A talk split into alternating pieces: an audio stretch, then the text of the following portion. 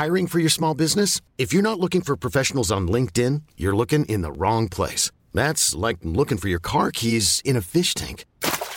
LinkedIn helps you hire professionals you can't find anywhere else, even those who aren't actively searching for a new job but might be open to the perfect role. In a given month, over 70% of LinkedIn users don't even visit other leading job sites. So start looking in the right place. With LinkedIn, you can hire professionals like a professional. Post your free job on linkedin.com slash achieve today.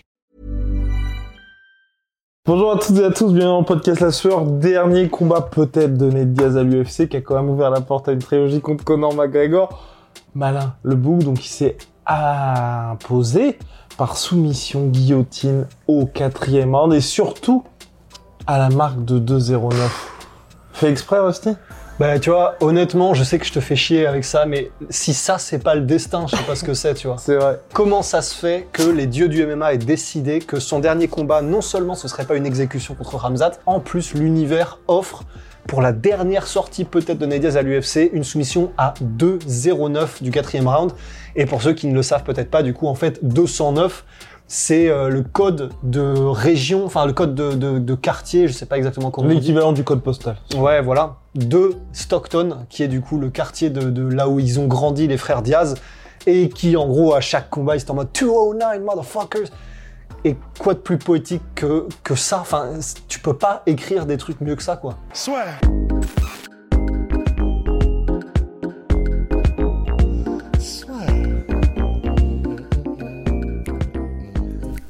Entre dans l'octogone avec Unibet. Qui sera le vainqueur du combat En combien de rounds Fais tes paris sur l'app numéro 1 et profite de 150 euros offerts sur ton premier pari. Ned Diaz qui s'est imposé euh, par soumission face à Tony Ferguson, un combat globalement maîtrisé par Ned Diaz, c'est ce qui est important. Ned Diaz qui n'a pas été coupé non plus, Oui. et c'est le important aussi, c'est le corner, donc nouveau corner Tony Ferguson qui lui a conseillé justement de tenter une mise au sol dans le quatrième, enfin à l'inter-round, et finalement malheureusement pour lui, bah ça a causé sa perte puisque Ned Ned Diaz était parfaitement attentif et a rapidement sécurisé la guillotine. Ouais, et c'est vraiment intéressant. Alors déjà, premièrement, euh, Tony Ferguson lui-même a dit en conférence de presse que c'était une erreur. Et mais il est, tu vois, c'est pour ça que Tony se disait, tu sais, il y a quelque temps, je comprends pas pourquoi les gens continuent d'être fans de moi alors que je perds. Bah c'est pour des trucs comme ça. C'est en gros, il a dit bon bah voilà, j'aurais pas dû aller au sol. Mais il a pas non plus incendié son corner ni quoi que ce soit, alors que visiblement c'était un mauvais conseil de leur part. Donc très classe Tony Ferguson, mais donc effectivement c'était peut-être une mauvaise décision stratégique dans le combat. Et euh, Après, il y a différentes manières aussi d'aller au sol. Ouais, non, non, absolument. Et puis bah là, du coup, il a, il a un petit peu donné sa nuque. Si je me souviens bien, je suis désolé si je fais des, des imprécisions, mais bah du coup, j'étais aux photos et j'ai pas très bien suivi le combat. Mais Mais il y a, parce qu'on sait ça, parce qu'on arrivait à un moment, donc pour euh, pour préciser ce que disait Rust, on arrivait à un moment aussi où c'est pour ça, je pense que son corner a dit ça, c'est que debout Tony Ferguson avait de moins en moins de solutions. Il est vrai aussi. ouais, Donc c'est pour ça que son corner, j'ai pas envie de leur jeter à la pierre dans le sens où il y avait plus grand chose à faire pour Tony Ferguson et la précédente amenée au sol qu'il avait tenté était ultra téléphonée. Donc c'est ça aussi où tu vois, je me dis bon. Bah évidemment, de temps en temps, il faut mixer, et c'est ce qui a manqué à mon sens à Tony Ferguson là, c'est de mixer une fois que sa jambe gauche était complètement compromise à partir du début du premier ouais. Et puis c'était, euh, bah, visiblement, c'était une partie du game plan d'attaquer les jambes de Ned Diaz et c'est et de kicker beaucoup. Et c'est ce qu'il a fait effectivement Tony Ferguson. Parce que ça avait déjà marché pour Rafael Dos Anjos et Conor McGregor. Absolument. Et euh, bah, généralement, voilà, de toute façon, c'est vrai que c'est ce qu'on dit pour contre des, des, des combattants qui ont une boxe anglaise euh, prédominante, c'est-à-dire qu'ils ont un style qui est euh, très porté avec beaucoup de, de poids sur la jambe avant. Et généralement, donc, ce sont des styles qui sont plus susceptibles théoriquement au kick. Même si, euh, bah, par exemple, des combats contre Anthony Pettis pour Ned Diaz ont montré que c'était pas non plus aussi simple que, bah, il suffit juste de kicker parce que bon là, il peut se défendre et faire mal aussi. En l'occurrence, bah là, du coup, euh, c'est vrai qu'à force de kicker, il s'est salement ouvert le tibia Tony Ferguson.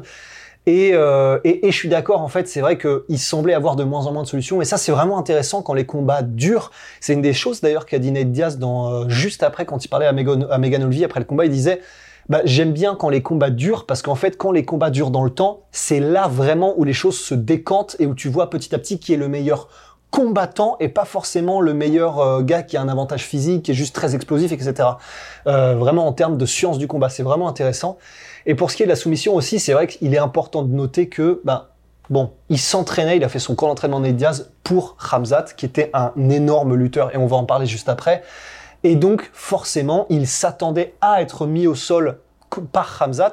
Et un peu à la manière de Connor, qui avait énormément travaillé, du coup, pendant son camp d'entraînement, le sol pour Khabib, pour essayer d'y faire face. Ou en tout cas, d'endiguer ses, ses- voilà, ses progressions au sol. Et ben, Nate Diaz, probablement qu'il avait très, très salement poncé cette guillotine. Ce qui est une très bonne nouvelle. Et C'était une- pas juste défensif. Ouais, ouais, non, non, ah bah clairement. Et c'est et donc et fait et, et quand quelqu'un lui a dit d'ailleurs en conférence de presse, il était en mode, je sais plus ce qu'il a répondu. C'était pas une réponse directe, mais il était en mode, euh, bah c'est clair qu'elle était dangereuse ma guillotine là pour ce truc-là. Et bah donc ça c'est ça c'est cool, ça fait plaisir. Et puis euh, et puis sinon ouais effectivement petite impression euh, que bah voilà, on, l'a déjà dit et re-redit euh, à qui voulait bien entendre que bah, Connie Ferguson, une des raisons aussi pour lesquelles on ressent un petit peu son âge et son kilométrage, c'est qu'il est beaucoup plus lent qu'avant. Et ben ça, va aussi avec le fait que même s'il était resté tout aussi créatif, même s'il était resté tout aussi intelligent, etc. Quand tu perds de la vitesse d'exécution, enfin c'est quand même extrêmement compliqué de Mhm. naviguer un combat face à un mec qui a un bon timing, qui a un bon coup d'œil et, et, et qui est agressif comme Nate. I'm Sandra, and I'm just the professional your small business was looking for. But you didn't hire me because you didn't use LinkedIn jobs. LinkedIn has professionals you can't find anywhere else, including those who aren't actively looking for a new job but might be open to the perfect role, like me. In a given month, over 70% of LinkedIn users don't visit other leading job sites. So if you're not looking on LinkedIn, you'll miss out on great candidates like Sandra. Start hiring professionals like a professional. Post your free job on linkedin.com/achieve slash achieve today. Et bah du coup, c'est vrai que là, il, voilà, il se faisait un petit peu euh, de plus en plus géré, j'ai eu l'impression, par Nate Diaz. Ouais. Et donc euh, voilà, 4 d'affilée pour Tony. 5. 5 C'est cinq, là Ouais, 5, c'est ça. Oh là 5 Ah d'affilée oui, oh pour, là là 5 d'affilée pour Tony Ferguson, mais moi j'ai, on va dire, au global dans sa performance, c'est vrai que rapidement il y a une de ses jambes qui est compromise, donc forcément quand tu as mis un game plan en place, en short notice en plus, autour des kicks, c'est un petit peu plus compliqué pour lui. J'ai apprécié aussi mignon et ça a bien fonctionné, c'est que c'est vrai que vous regardez un Pedro Munoz par exemple, ses kicks vont bien fonctionner, mais quand il y a quelqu'un qui est à très haut niveau, comme ça manque de surprise, bah forcément on s'y attend plus, comme contre José Aldo, où du coup José Aldo était un petit peu moins, euh, bah ça avait été moins un problème pour lui. Là avec Tony Ferguson, c'est qu'il restait quand même jusqu'à ce qu'il y ait cette blessure-là, et puis que Ned Diaz commence quand même mine de rien à euh, à accumuler les dégâts causés, euh, il était surprenant Tony Ferguson. Mais c'est vrai que là, et c'est là où moi ça m'inquiète le plus, je m'attendais à ce qu'il y ait un renouveau chez Tony Ferguson sportivement. Ce qui est bien, c'est que dans l'état d'esprit avec Rusty, lors de la conférence de presse, on l'a trouvé plus frais, enfin plus Ouais. apaisé, un petit peu moins en vouloir à tout le monde, donc ça c'était très bien. Ouais. Mais sportivement, on commence vraiment à avoir ce côté un peu rincé. Et ce qui m'inquiète encore plus, c'est que moi, j'ai vraiment eu l'impression que Nate Diaz pas voulu faire durer le combat, mais il y a plusieurs fois où clairement Tony Ferguson, il était pas bien du tout contre la cage. Et Nate Diaz pas aurait pu le finir, mais il aurait pu accélérer. Tu vois, on a vu qu'il était en mode je gère quand même. Là, clairement, le combat, je, bah, j'ai la main mise dessus. Et on va voir ce qui va se passer après. Et c'est là que ça m'inquiète un peu, c'est que je pense que ça aurait pu être encore plus rapide. Ouais, effectivement. Et bah du coup, quid de euh, Tony contre qui on Ferguson. met, voilà. Ouais, là, moi, je sais. pff, Et En- il a dit lui-même, hein, si je me souviens bien, il a dit en conférence de presse, enfin, c'est un truc genre euh, on to the next one, Ouais. c'est-à-dire bah vivement le prochain combat. Enfin, Mais là, je sais pas, parce que. Donc, on parle de Ned Diaz qui est pas un vrai welterweight.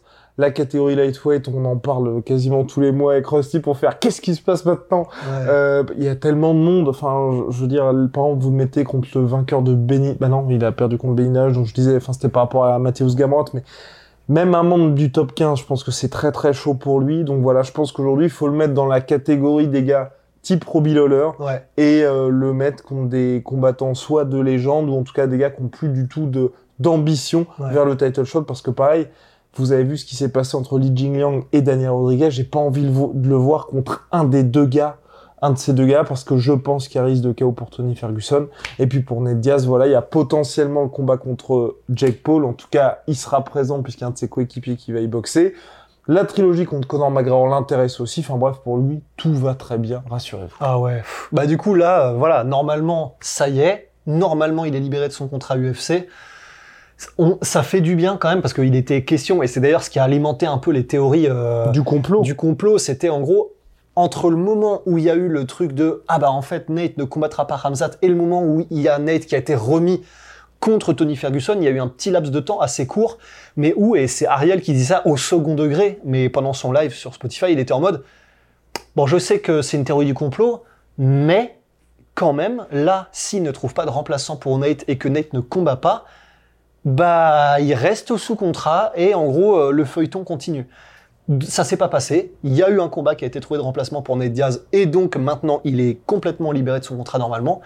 Mais euh, voilà, c'est vrai qu'on a, on a eu un peu chaud. Et c'est intéressant aussi, il y a pas mal de gens qui étaient en mode euh, c'était fait exprès. Et que en gros, Hamzat mm, a loupé le poids exprès et tout ça c'était en gros calculé par les teams et par l'UFC pour donc que Hamzat n'affronte pas Nate Diaz.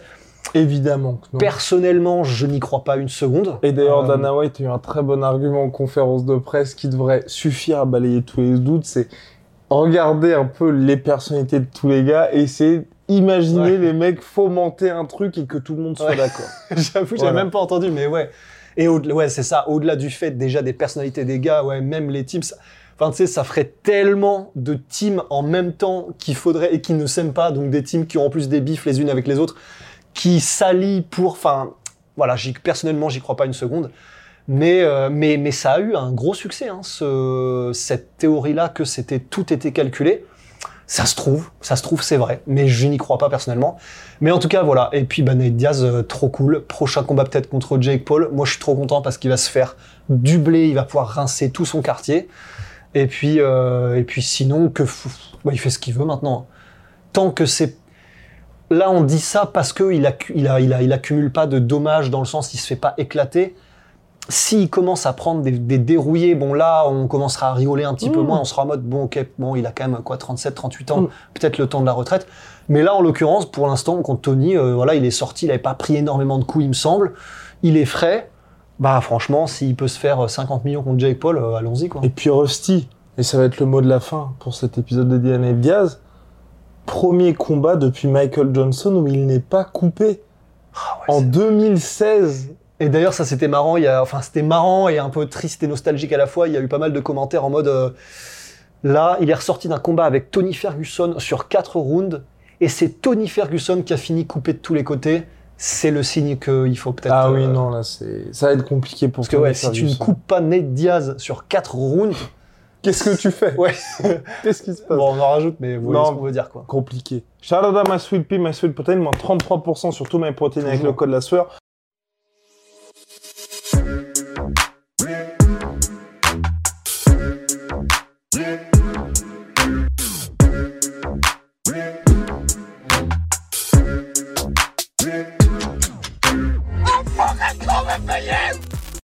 Et voilà, c'est la fin de votre épisode du podcast La Sœur. Si ça vous a plu, n'hésitez pas à nous mettre les 5 étoiles sur Apple Podcast ou sur Spotify. Vous pouvez aussi nous laisser un petit commentaire, ça nous aidera beaucoup.